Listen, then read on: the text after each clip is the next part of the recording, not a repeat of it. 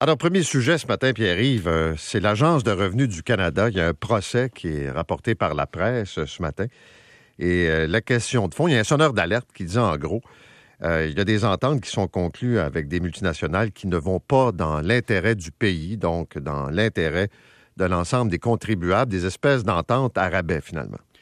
C'est ce qu'on sous-entend, mais l'ARC de son côté dit non, non, non, tout est beau il faut, mettre des grands gants blancs avec des multicouches quand on parle de sujets comme ça parce que on n'a pas toute l'information.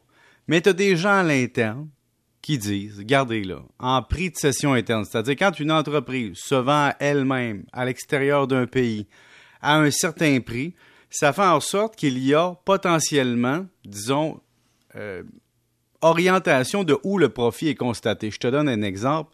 Starbucks, c'est bien connu, a eu des démêlés avec différentes autorités fiscales parce que, dans le fond, on décidait de prix de cession interne en transférant le profit dans des, disons, des, pas des paradis fiscaux, mais des, États. Des juridictions euh, un peu plus généreuses. Des juridictions facilitantes au niveau de la fiscalité. Des beaux mots, Paul. Mais, tu sais, au Canada, on a la loi. On a ce qu'on permet, ce qu'on permet pas. Et puis, comme dans tout pays, il y a des entreprises qui disent, ben, vous permettez ça selon la loi. Alors, disons qu'on fait telle orientation dans nos politiques fiscales. Est-ce que vous êtes d'accord dans votre département que cela serait taxé de telle façon? Et c'est dans ce département-là, cette division-là, qu'il y aurait des lanceurs de lettres qui diraient, écoutez, nous, on trouve que des, des entités ou des compagnies qui s'en sortent bien. Mais au-delà de tout ça, moi, j'ai deux constatations. La première, c'est que comme comptable, je suis conscient qu'il y a une loi et que cette loi, si elle est votée comme elle est, si une entreprise trouve la façon d'utiliser cette loi-là, elle demeure dans la légalité.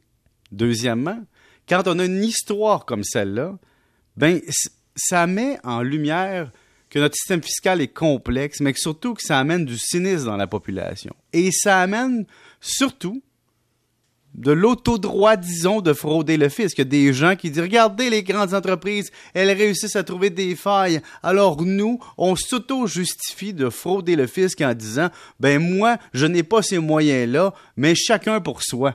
Et c'est ce genre d'article-là, je dois l'avouer, chaque fois que j'en vois un sortir, ça me fait mal parce que ça n'aide pas à la cohésion sociale au niveau de la fiscalité. Ça n'aide pas à avoir confiance au système fiscal.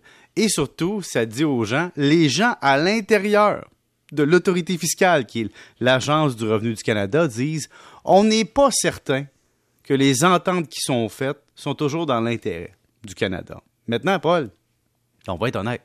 Il y a aussi des gens de calcul à l'Agence du revenu du Canada qui se disent bah, voici combien ça coûterait se battre contre cette mesure-là, voici ce qui est permis, puis voici ce que ça rapporte. Donc, on fait une analyse. C'est comme la phrase classique. Si tu dois 5 000 à l'impôt, tu es dans le trouble.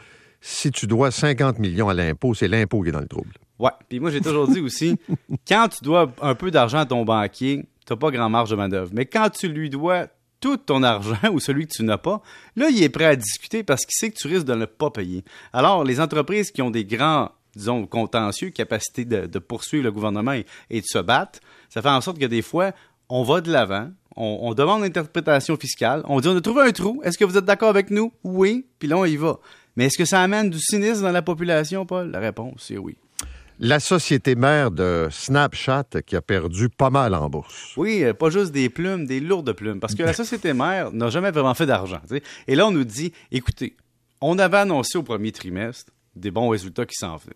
Puis là, on dit, écoutez, le bénéfice avant intérêt, impôt et amortissement, disons que nos prévisions vont peut-être être pas très bonnes. Par, notre, notre résultat par rapport à nos prévisions ne sera pas très bon. Et donc, tout de suite, l'action a chuté en bourse. Mais ce qui est fascinant, c'est que Snapchat, depuis le sommet du mois de septembre 2021, qui est pas hier, on est passé de plus de 83 dollars à 15-16 dollars américains. C'est quand même une forte chute. Donc, si tu amènes ça dans le contexte qu'on a perdu plus 50% depuis un mois, que les investisseurs s'impatientent, que oui, l'entreprise a plus de 300 millions d'utilisateurs quotidiens, puis que les jeunes aiment ça, puis qu'on génère des ventes, parce qu'on génère des, achats de filtres commandités, on génère des revenus.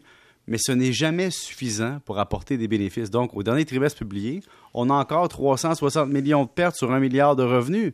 Mais on dit, on a confiance à l'avenir. Et pourquoi les investisseurs donnent de la valeur à Snapchat? C'est parce que justement, la population de, disons, entre là, 15 ans puis 35 ans, même 13 ans, est très élevée chez Snapchat. Donc, il y a une valeur d'avoir une clientèle captive qui est très, très attachée au réseau social. La question, c'est, un, le contrôle parental qu'on va amener va-t-il être probant?